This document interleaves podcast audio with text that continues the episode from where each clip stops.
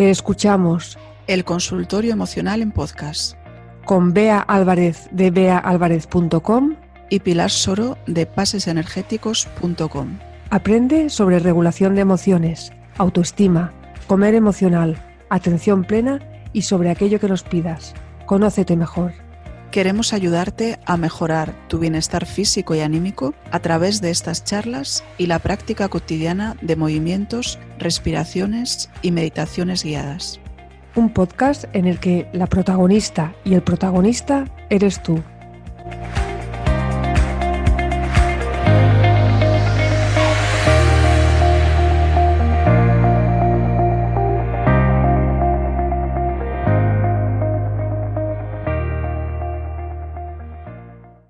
Buenos días, queridas y queridos oyentes. Hoy estamos con la tercera parte del podcast sobre las relaciones de dependencia emocional. Buenos días, Bea.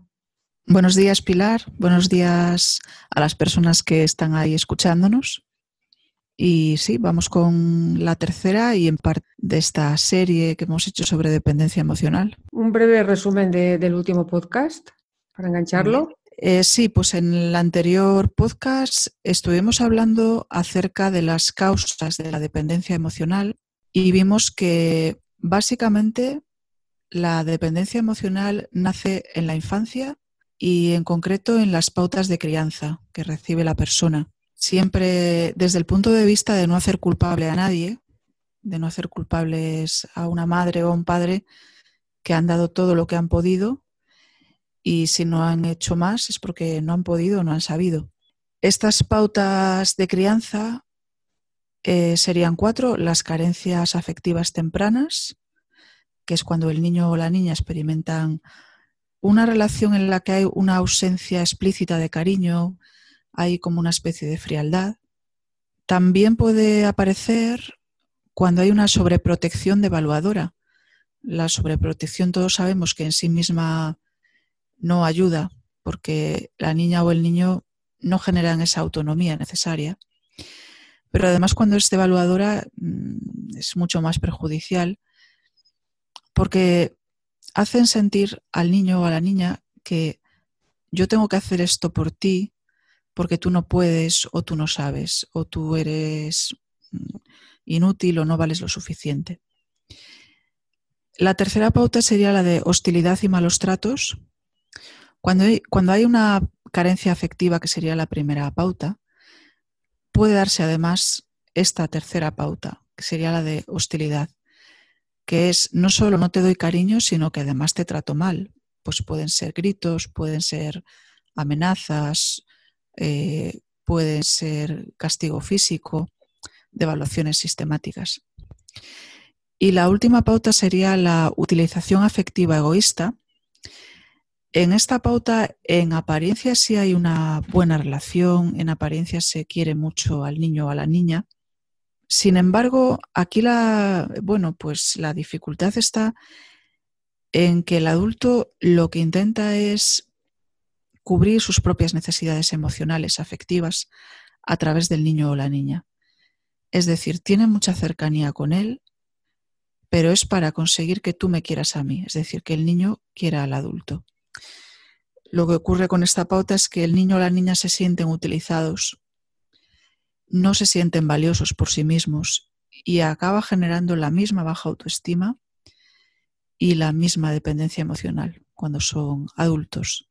Lo que vamos a hablar hoy es si una persona llega adulta con este problema de dependencia emocional, qué puede hacer para salir de ella, porque es eh, un, bueno, pues un patrón de comportamientos, de pensamientos, de no quererse a uno mismo lo suficiente y todo ello genera mucho sufrimiento, muchas dificultades en las relaciones interpersonales y vale mucho la pena trabajar para salir de ello.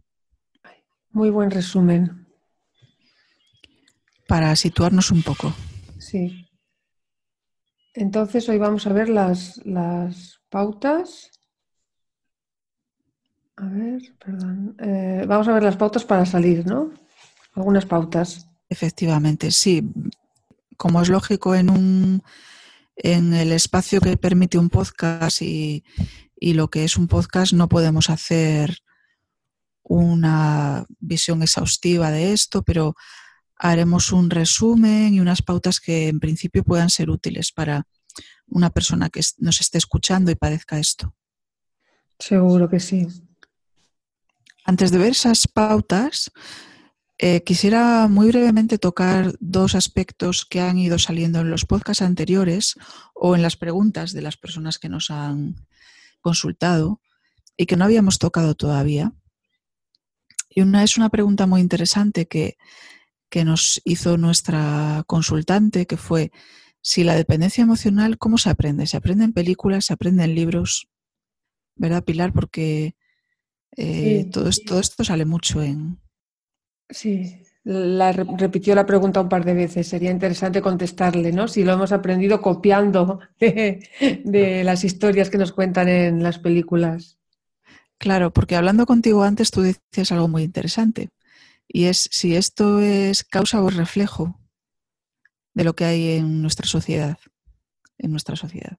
Sí. Sí, sí. O sea, ¿tú qué, crees?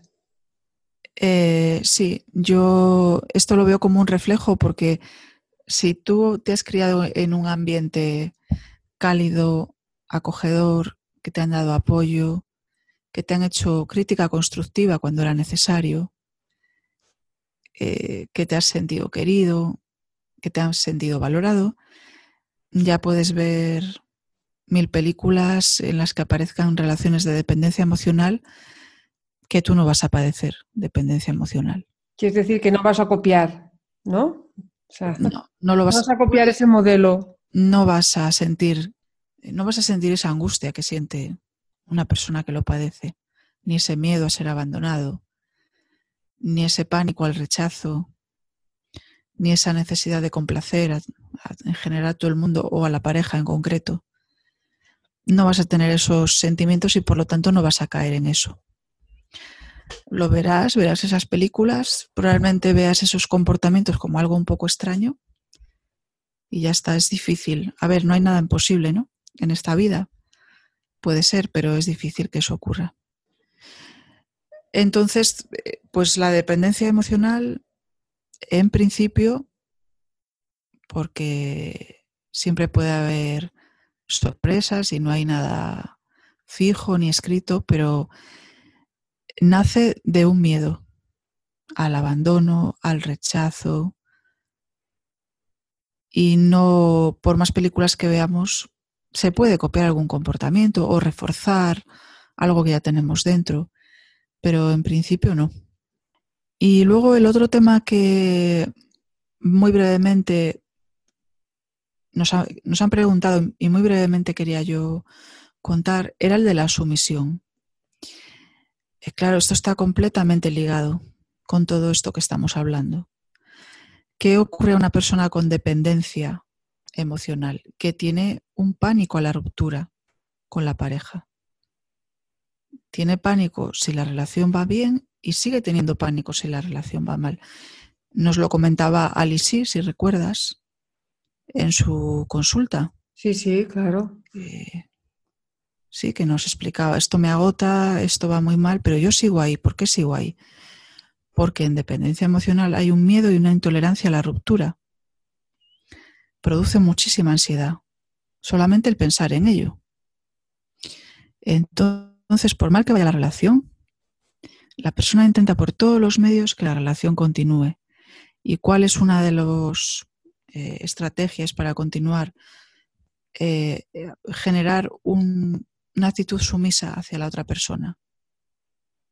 Yo, si tengo dependencia emocional, soy incapaz de tener firmeza, de decir esto es lo que yo quiero, esto es lo que yo necesito, esto que has hecho no me gusta, yo prefiero esto otro la persona es incapaz. Entonces baja un escalón y dice que sí a todo. Y si la pareja le hace un reproche que en realidad es injusto, pues la persona lo asume, el reproche, e intenta, intenta cambiar incluso aunque no sea razonable y, y se esté dando cuenta. lo cual eh, genera mucho desequilibrio en la relación de pareja. Eh, la finalidad es esa, que no se rompa la relación, congraciándose con la pareja. Y este es uno de los elementos más patológicos de la dependencia emocional, porque compromete muy gravemente la autoestima y además ese desequilibrio que se genera en la pareja se incrementa cada vez más con el tiempo. Una pregunta, ¿puede ser que ambos sean dependientes emocionales? Sí, efectivamente. Pueden existir relaciones en las cuales sea una de las dos partes y pueden existir relaciones en las que ambas partes tengan sentimientos de dependencia emocional. Con lo cual, pues el enganche ahí sería mutuo. Y puede darse que, aun habiendo dependencia emocional por ambas partes, uno de los dos sea más sumiso y el otro esté en una posición pues más agresiva o de hacer más reproches o que se vaya cambiando el papel. Pero sí, sí, perfectamente puede darse esto. ¿Y entonces qué podemos hacer para, para salir de esta situación? Porque creo que hay personas que, llevan, llevan años así, ¿no? Sí, puedes, estar toda la vida. Puedes estar toda la, toda la vida así. Puedes estar toda la vida porque además son condiciones que no tienden a remitir por sí mismas con el tiempo. Al revés, incluso se pueden ir reforzando cada vez más. Es que estamos hablando del miedo. Al final, eh, el miedo es una emoción muy primaria, muy ligada a la supervivencia, porque en lo emocional y en lo afectivo también hablamos de supervivencia. No todo en la vida es tener alimento, tener un techo, tener ropa, etc.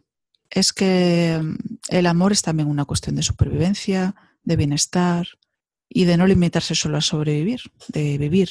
Y esto nuestra mente lo sabe y cuando cree que le va a faltar entra en modo supervivencia. Cuando se trata de la supervivencia, nuestra mente y nuestro cuerpo no, no tiende a, a calmarse él solo tenemos que ayudarle y encargarnos y hacernos responsables de calmar ese miedo que está ahí debajo. Claro, esto hay que aprender a hacerlo y vamos a ver ahora cuáles son las claves para poder hacer todo esto. Y me gustaría empezar hablando de una situación muy habitual que se da en dependencia emocional, de cuando la persona empieza a sentir que necesita cambiar. Y esto suele darse o bien cuando ya la relación de pareja está muy deteriorada y puede llegar a ser muy tóxica, o bien cuando llega la ruptura. Mientras la relación de pareja va más o menos bien o va bien, fíjate, la, persona sigue sufriendo porque sigue teniendo mucho miedo a que su pareja la abandone, incluso aunque no haya ni el más mínimo, ni la más mínima señal objetiva, la persona con dependencia emocional siempre tiene ahí ese miedo y entonces está como pendiente de a ver si me da señales de que me quiere. En cuanto hay una más mínima señal que podría significar a lo mejor indiferencia, hay mucho sufrimiento. Pero bueno, mientras las cosas van más o menos bien, eh, la persona sigue adelante.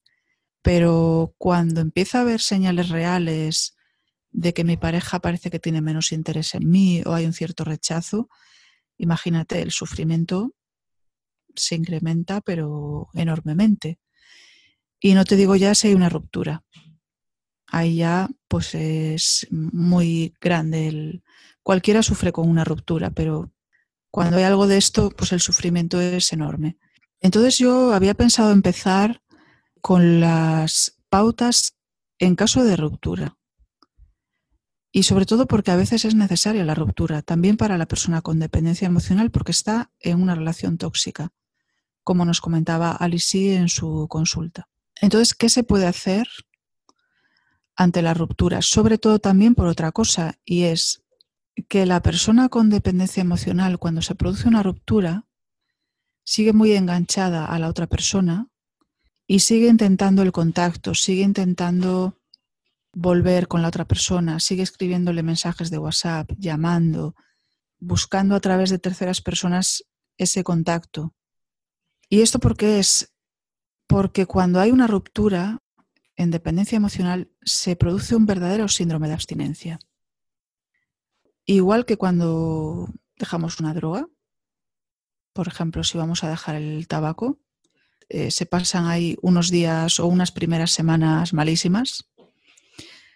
Lo mismo ocurre en la ruptura en dependencia emocional.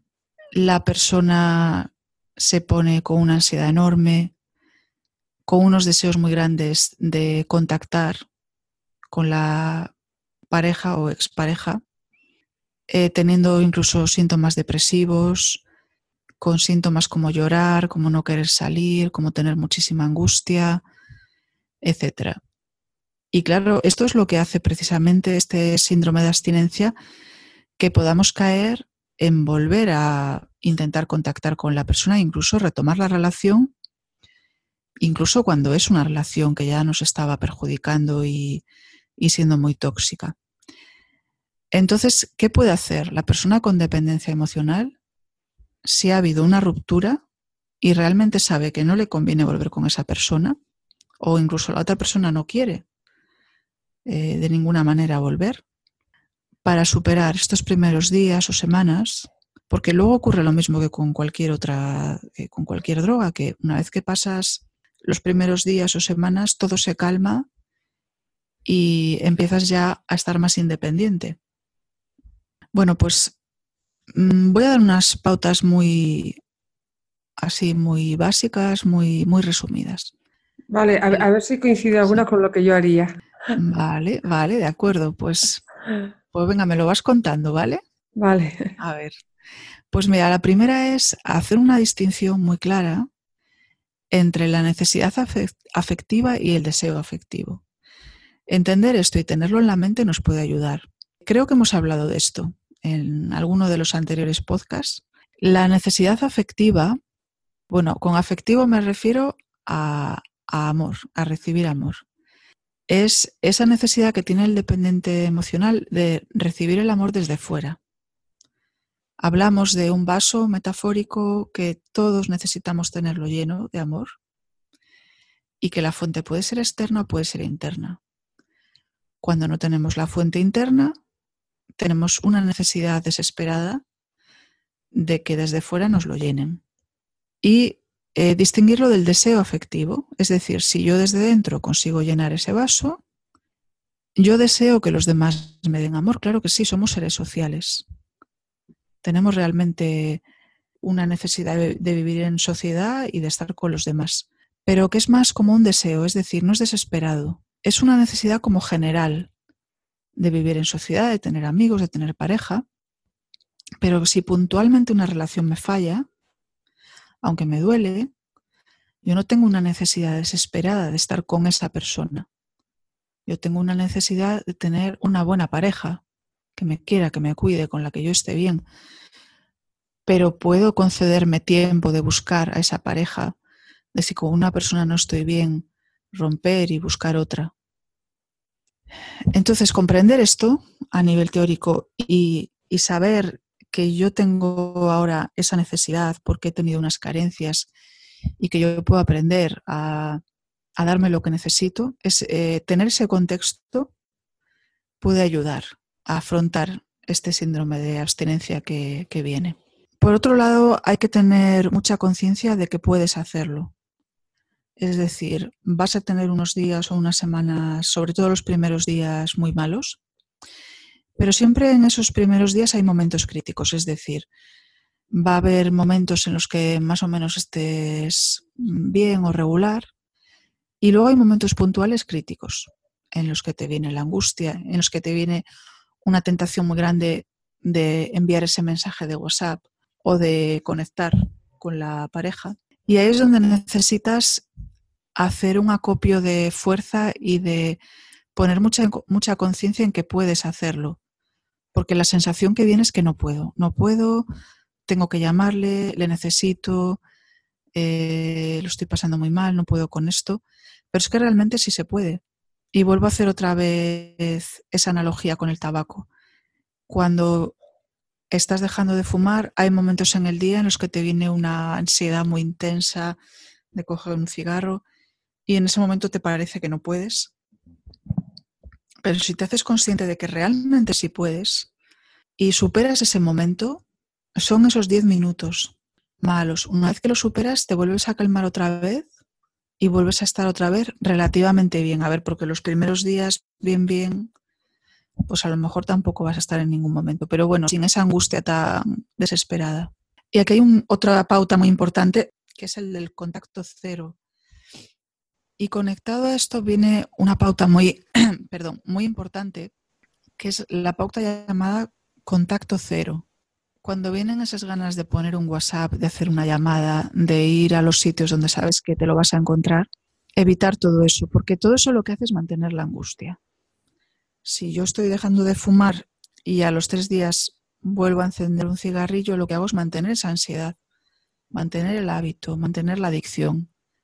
Cuanto más tiempo pase sin contactar con la pareja, antes va a venir esa reducción de la ansiedad y esa relativa calma que estamos buscando. Nos podemos ayudar de muchas maneras, con distracciones, es decir, es muy bueno mantener el tiempo ocupado, hacer planes, de, además de cosas que te gusten, de personas con las que te encuentres bien, etc. Es como empezar una nueva vida, un poco separada de lo que tú solías hacer con esa persona. Hay que alejarse de estímulos que te recuerden a esa persona, pues quitar cosas que tengas en casa que te recuerden a ella, no ir a los sitios habituales, o por lo menos de momento, a los que solías ir con esta persona, etc. Algo muy bueno es escribirse una carta porque tú puedes tener muy claro lo que necesitas y lo que te vendría bien y luego en esos momentos malos olvidarlo todo y hacer lo que no te conviene. Entonces escribirse una carta a tu yo futuro angustiado y explicarle, explicarle, mira, sé que, te, que lo estás pasando mal en este momento, pero recuerda que, que lo que más te conviene ahora es romper esta relación y eliminar todo contacto con esta persona porque te estaba haciendo mucho daño, etc. Y además desidealizar a esa pareja. La persona con dependencia emocional suele tener muy, muy idealizada la pareja. Solo ves lo bueno y suele negar sus aspectos negativos. Y es muy bueno hacer un ejercicio de ver todo lo negativo que tiene esa persona, que lo tiene, simplemente porque todas las personas tenemos cosas negativas y si además la relación estaba siendo ya perjudicial, pues de todos esos aspectos que a ti no te venían bien en la relación. Y otra pauta muy buena es tener un plan de emergencia, es decir, cuando yo sepa que me va a entrar el agobio y, y las ganas de contactar, tener un plan con cuatro o cinco puntos que tú puedes seguir para superar esos momentos puntuales malos. Pues, por ejemplo, ¿a quién puedo llamar? con quién puedo hablar un rato, si me puedo salir a dar un paseo y dejar el teléfono en casa o, lo que a cada uno se le ocurra. Es bueno, por ejemplo, borrar el contacto del, teléfono para no tenerlo ahí tan a mano. No, eso jamás. Eso jamás. jamás el que el... borrar el contacto. ¿Cómo se puede hacer eso? Me muero, ¿no? Ah, ¿Que crees que eso es lo que pensaría una persona con dependencia emocional? Sí. Sí, pero cuando te estás haciendo todos estos planteamientos, en los momentos de tranquilidad, por supuesto, puedes darte cuenta de que esa puede ser una buena forma. De hecho, yo, pues lo he visto, yo en consulta con personas que tienen esto, es una de las cosas que han hecho, que es borrar el contacto del teléfono.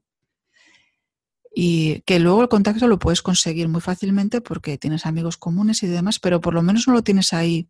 Es como no llevar el cigarrillo en el bolsillo de la cazadora, ¿no? Aunque luego podrías ir y comprarlo, pero por supuesto, si estás en un momento malo, la reacción sería la que tú acabas de decir, ¿no? ¿Cómo voy a borrar el contacto? Imposible. Claro, es que es como si la persona tuviera dos mentes, ¿no? La mente, cuando está tranquilo, la parte más racional puede salir y decir, pues sí, es verdad, esto no me conviene, voy a cortar el contacto, no voy a hacer estas cosas que me perjudican, pero cuando viene el miedo y la angustia, es como si apareciera la otra mente, que es la más emocional.